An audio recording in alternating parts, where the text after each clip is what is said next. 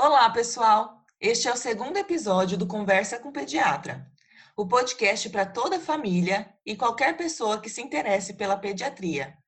Nosso objetivo é compartilhar conhecimento e ajudar cada vez mais crianças e famílias por aí. Eu sou a Lígia. Eu sou a Amanda. E eu sou a Tessa. E a partir de hoje, temos uma nova integrante no nosso time. Oi, pessoal, eu sou a Aline. Ela também fez pediatria com a gente e adorou a ideia do podcast. Com certeza vai ter muito a somar nas nossas conversas. E o tema de hoje é um tema que todo pediatra adora falar: a amamentação.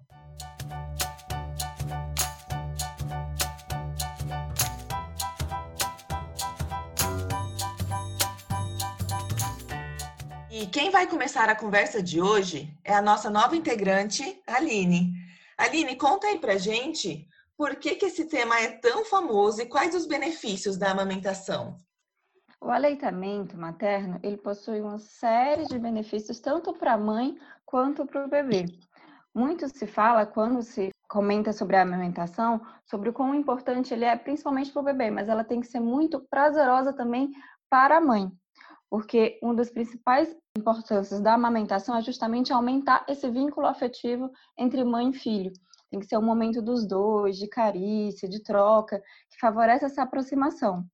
Além disso, a amamentação também ajuda na prevenção de sangramentos pós-parto, ajuda a reduzir o risco de câncer, como mama e ovário, atua inclusive como um fator de proteção contra o diabetes mellitus tipo 2. Algumas pessoas não sabem desse dado, mas para cada ano de amamentação, há uma redução de 9 a 15% no risco dessa mãe desenvolver no futuro algum tipo de diabetes mellitus. Além disso, a amamentação também ajuda como um método contraceptivo, ou seja, na prevenção de uma nova gravidez, mas ela se faz eficaz dessa forma apenas nos primeiros seis meses pós-parto e desde que a mãe esteja amamentando exclusivamente com leite materno além, claro, de ser uma forma mais prática e econômica de alimentar esse bebê, já que o leite está ali pronto a qualquer momento, na temperatura ideal, sem ter o gasto importante que se tem com fórmulas.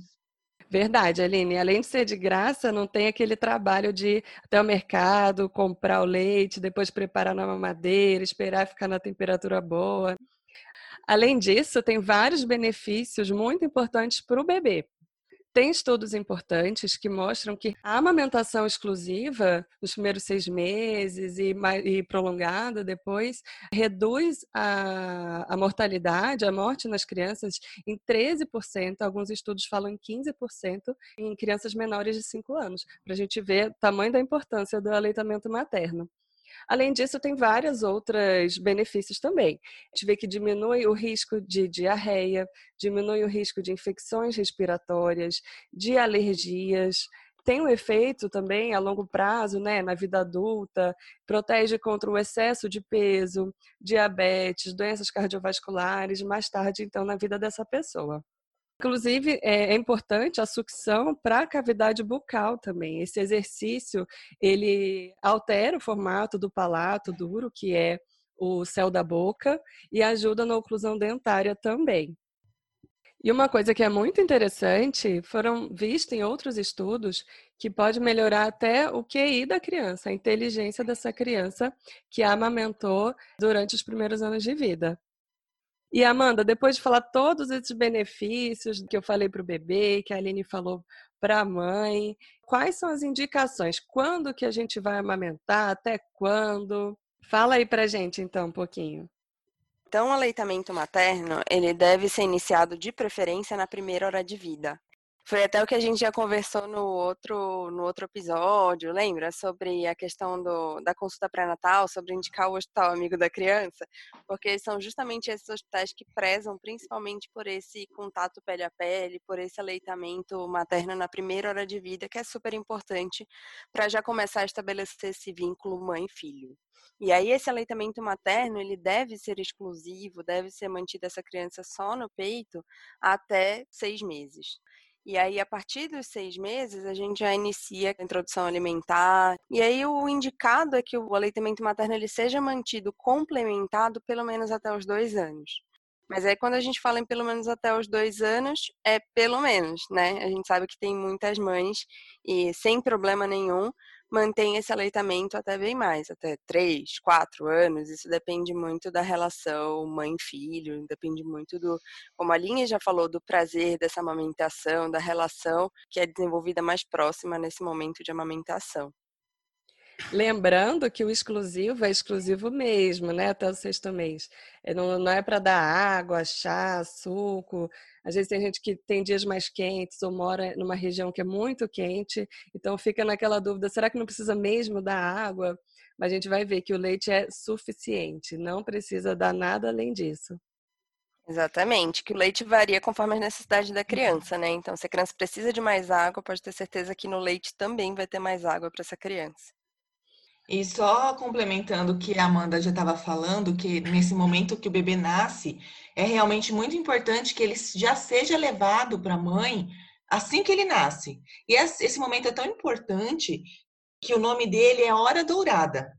Nesse momento que a criança vai para os braços da mãe e que ocorre o imprinting, que a gente chama. Então, o bebê olha para a mãe e ele já é capaz de se apaixonar pela mãe naquele momento é tão importante que ele mame nessa hora, porque é nessas primeiras duas horas do nascimento que ele fica super ativo e ele tem já a presença da sucção.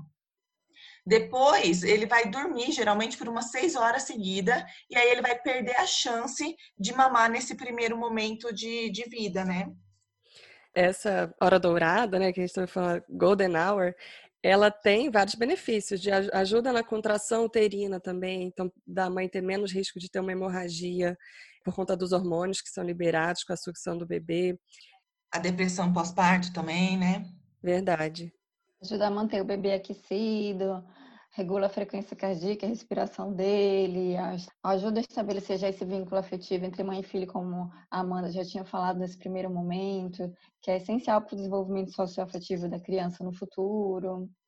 E é importante falar também que a amamentação, principalmente nesses primeiros seis meses, é livre demanda, ou seja, sempre que a criança quiser amamentar, a mãe deve oferecer o peito, não tem, não precisa ter horários rígidos para amamentação porque até para ajudar na nutrição dessa criança, é importante que ele amamente durante todo o dia, várias vezes, sem nenhum rigor de horário ou nada do tipo.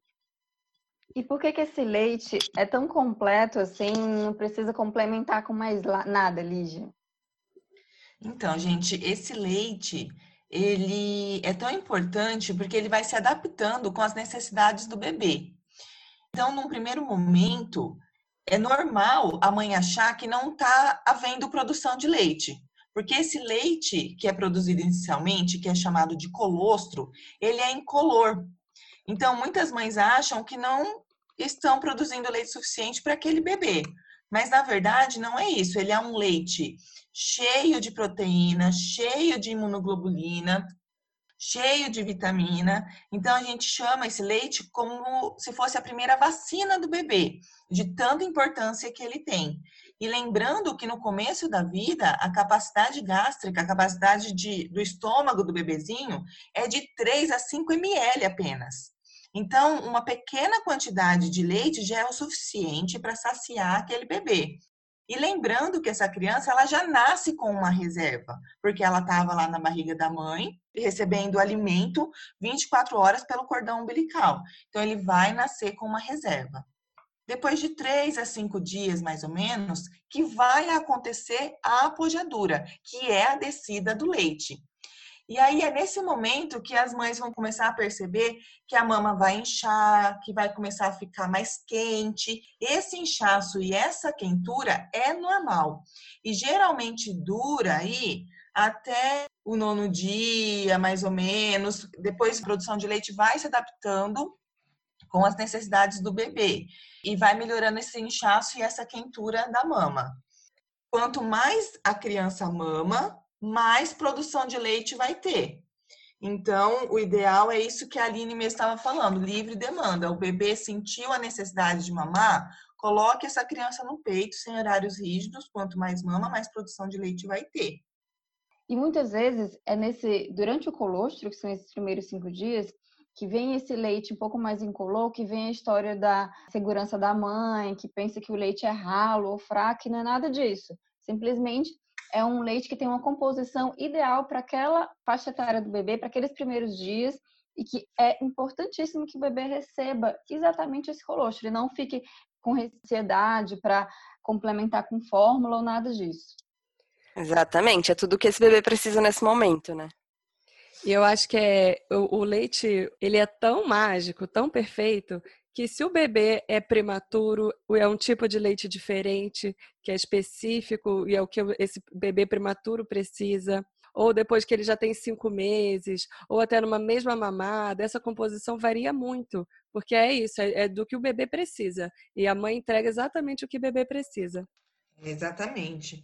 E depois desse colostro, o que vem é o que a gente chama de leite de transição, que vai ser a transição do colostro para o leite maduro. E esse leite de transição, ele também tem a sua importância. Ele é um leite super rico em calorias, que começa geralmente a ser produzido a partir do sétimo dia de vida e vai até a segunda semana de vida. E é um leite mais rico em caloria, como eu disse, e tem um pouquinho menos de proteína que o colostro, mas ele também tem a sua importância. E aí, nesse momento, as mamas da, da mãe vai ficando um pouco menos inchada, um pouco menos quente, e vai vindo o leite maduro. Depois da segunda semana, geralmente, de vida do bebê, do segunda semana de parto, né? E esse leite maduro, ele é rico em proteínas, lipídios, carboidratos, vitaminas, minerais, tudo que é essencial para formar um ser humano completo, né? Com todos aqueles benefícios que a gente já listou anteriormente. Gente, é importante as mães, a família saberem essa composição do leite, que tem uma diferença de, do leite do recém-nascido, do leite com quatro semanas ou com cinco meses, até para tranquilizar, para não ter essa comparação. Não adianta você que tem um recém-nascido, que está aprendendo agora a sugar, que o seu leite é diferente, comparar com uma mãe que tem um bebê de cinco meses, que já mama super bem, parece até fácil, e que o leite já é sai muito fácil também, branquinho. Então, são momentos, são fases diferentes. E a gente sabendo disso, a gente fica mais tranquila de que está oferecendo para o filho exatamente o que ele precisa. E agora que a gente já falou da importância, quando que deve amamentar, como é que é a composição do leite, falta a gente falar agora na prática, como que amamenta, como é que é, como é que posiciona o bebê, como é que ele tem que mamar. Fala um pouquinho pra gente, Amanda. Bom, para ter todos esses benefícios, né, a gente tem que conseguir botar esse neném para mamar de fato. E para isso ser bem sucedido, a gente tem que ter uma boa posição, uma boa pega do bebê nesse seio materno. Então vamos começar falando um pouquinho de posição, porque sem uma boa posição também fica difícil ter uma boa pega. Então, em relação à posição, tanto a mãe quanto o bebê, em primeiro lugar, eles têm que estar com roupas confortáveis, têm que estar num lugar tranquilo. Não pode ser. Vai botar a primeira amamentação para ser num lugar cheio de gente, estressante, aí fica realmente tudo mais difícil. Então, um lugar confortável, um lugar tranquilo, com roupas que vão ser confortáveis tanto para a mãe quanto para o bebê. E aí a posição. A mãe tem que estar tá bem apoiada, com apoio nos braços, apoio nas pernas também é importante. O corpo do bebê ele tem que estar tá virado 100% de frente para a mãe. Então tá bem próximo da mãe, com a barriguinha virada para a barriga da mãe. É importante que o bebê não esteja com a cabeça virada para um lado, com o corpo virado para o outro, porque senão fica mais desalinhado e fica difícil mesmo de mamar. O braço do bebê é importante que ele não esteja entre o corpo dele e o da mãe, que ele esteja bem próximo realmente dessa mãe. E aí, em relação a uma boa pega, a gente vai ter que a melhor amamentação, a mais fácil, que vai funcionar melhor, vai ser aqui o bebê está com a boquinha bem aberta, então é importante encaixar esse bebê no seio materno com a boca bem aberta. O queixo mais próximo do seio materno, então o queixo tocando a mama. Os lábios, numa boa amamentação, eles vão estar tá para fora, eles não vão estar tá fazendo muita força, não tem força no lábio.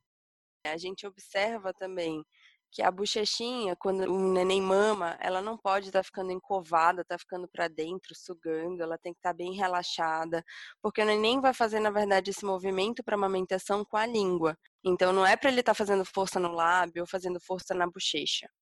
Além disso, muito importante é que o bebê ele tem que abocanhar a areola, que é aquela região mais escura da, da mama.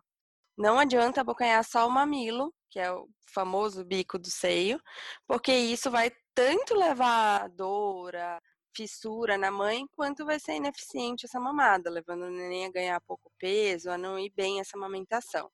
Então precisa pegar uma grande quantidade da areola, precisa estar tá com a boquinha bem aberta para isso. Além disso, o nariz do bebê tem que estar tá livre.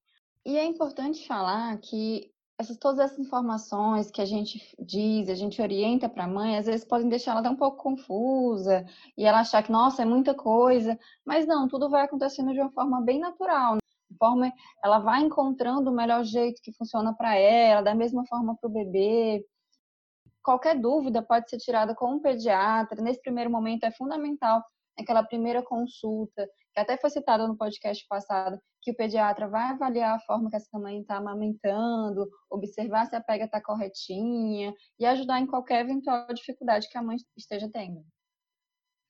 Isso. E tem algumas dicas para que a mãe veja se está tá dando certo essa mamada. Claro que cada bebê é de um jeito, cada mãe é de um jeito, mas tem algumas coisas que a gente pode prestar atenção, como, por exemplo, após a, a mamada, o mamilo da mãe continua com o mesmo formato. Ele não fica enrugado ou murcho, não, ele continua arredondado e íntegro.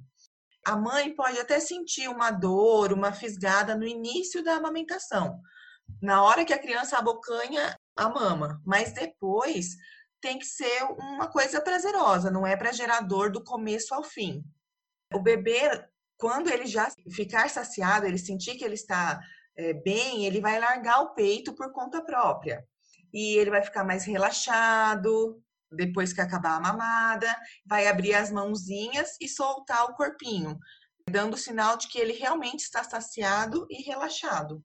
Realmente, né, Nígia, tem muita preocupação. Acho que uma das maiores questões é: será que meu filho está mamando bem mesmo? Será que ele está sendo alimentado como deveria? Então, é uma coisa que a gente vai avaliar no pediatra também. Tem essas dicas que a Lígia falou. Em casa, dá para avaliar também o xixi, que o bebê faz xixi o tempo inteiro, né? O dia inteiro. Basicamente, mama faz xixi mais, é, mais seis, oito vezes ao dia, mas então tá notando que ele tá muitas mamadas já sem precisar trocar fralda, aí é um sinal de alerta. E no consultório, o pediatra vai avaliar o principal, que é se esse bebê está ganhando peso, se ele está crescendo, né? que é o melhor indicador de que essa mamada está sendo nutritiva e está fazendo o bebê crescer saudável. E aí a gente falou do bebê, né? Da pega, da posição, como é que vê se ele está sendo bem nutrido, mas a gente não pode esquecer da mãe. Essa mãe precisa ser bem nutrida também, até para passar um leite saudável e nutritivo para o bebê.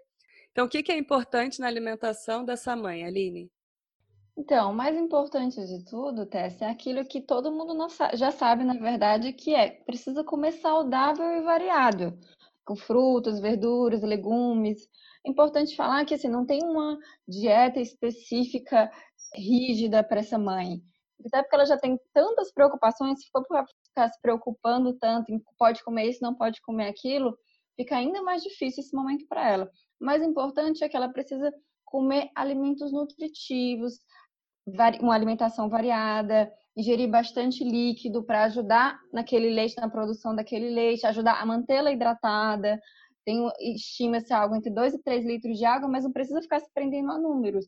O que é interessante é que ela nem precisa sentir sede, ela esteja sempre com um copinho de água, uma garrafa de água ao lado dela para estar tá sempre ingerindo bastante líquido, alimentar-se regularmente, principalmente a cada três horas, mas é isso, também não precisa de algo tão rígido, é importante em relação a não exagerar um pouco na cafeína, no chocolate, mas também não precisa tirar completamente. Isso é uma coisa mais importante de tudo é a gente entender que essa alimentação tem que ser individualizada para cada mãe, para cada bebê e evitar alimentos gordurosos, refrigerantes, industrializados, coisas que na verdade não fazem bem para ninguém. Bom, diz que a Aline falou, realmente, nada é proibido, é tudo baseado em bom senso, uma alimentação saudável, em coisas que já são indicadas para qualquer pessoa e na amamentação mais ainda. O que realmente é contraindicado é o uso de álcool, o consumo de álcool durante a gestação e a amamentação, e o uso de drogas também, e alguns medicamentos específicos, mas álcool e drogas realmente não são indicados. Bom, gente, então acho que a gente já falou bastante coisa hoje. Ainda faltou muita coisa, né? Já que é um tema muito extenso. Mas eu queria que antes da gente finalizar esse episódio, fazer umas perguntinhas bem rápidas para a gente tirar algumas dúvidas que vêm bastante no consultório. Então vamos lá. A pergunta que é frequente, doutora, meu bebê tem que arrotar toda vez que mama? Não, porque a gente sabe que esse bebê tem que ficar no colo da mãe em posição elevada, em pezinho, por uns 20 minutos. Esse bebê conseguiu arrotar ótimo, não conseguiu, ele pode ser colocado no berço. Muito bom. Então, próxima pergunta. Posso fazer uma tatuagem se eu estou amamentando? Então, não é o ideal. Na verdade, principalmente pelo risco de infecção que esse procedimento traz para a mãe nesse momento tão importante. Então, é algo que, com certeza, se a mãe quiser fazer, pode deixar para o futuro. A única contraindicação mais importante de tatuagem é só se ela for feita na mama. Em outros lugares não teria uma proibição formal, mas é isso. Pelo risco de infecção, prefere se adiar para outro momento. E mais uma, então. Doutor, eu posso pintar o meu cabelo? Tintura, ela é permitida sim, contanto que ela não tenha chumbo, tá? Então, pode pintar o cabelo, contanto que seja uma tintura sem chumbo. E pode fazer outras químicas no cabelo também, contanto que não tenha formol, nem amônia e nada à base de chumbo. Isso aí. Então, é sempre bom antes falar com o pediatra, né, para ter certeza. Então, vamos para a última pergunta.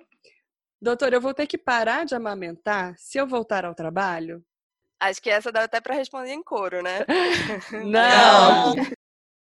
Essa, gente, a gente vai responder no próximo episódio, mas não, não é preciso parar de amamentar para voltar a trabalhar, mas a gente vai explicar direitinho tudo isso no próximo podcast. Isso aí. Então, gente, no próxima semana tem continuação sobre amamentação, que a gente deixou de falar algumas coisinhas, porque realmente não dá tempo, né? Mas a gente vai ver, discutir quais são as dificuldades que pode ter, vamos dar dicas também para ajudar, falar sobre a volta ao trabalho, como é que armazena o leite, sobre doação de leite humano. Então, tem bastante coisa ainda para a gente conversar. Bom, pessoal, então estamos chegando ao fim de mais um episódio do nosso podcast. Espero que você tenha gostado. Quero aproveitar aqui para convidar você a interagir com a gente no Instagram, arroba Conversa com Pediatra. Sinta-se à vontade para deixar lá suas dúvidas, suas angústias, seus medos, alegrias e sugerir os temas que quer ouvir aqui no podcast com a gente. Um grande abraço. Tchau, pessoal. Tchau, pessoal. Até a próxima. Tchau, tchau, gente. Até a próxima.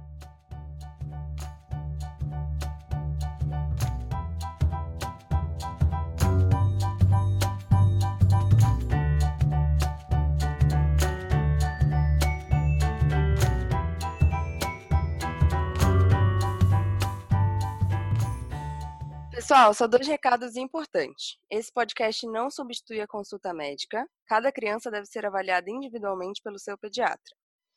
E por conta do coronavírus, nós gravamos cada uma da sua respectiva casa, respeitando o isolamento social. Então, orientamos para quem puder que também fique em casa.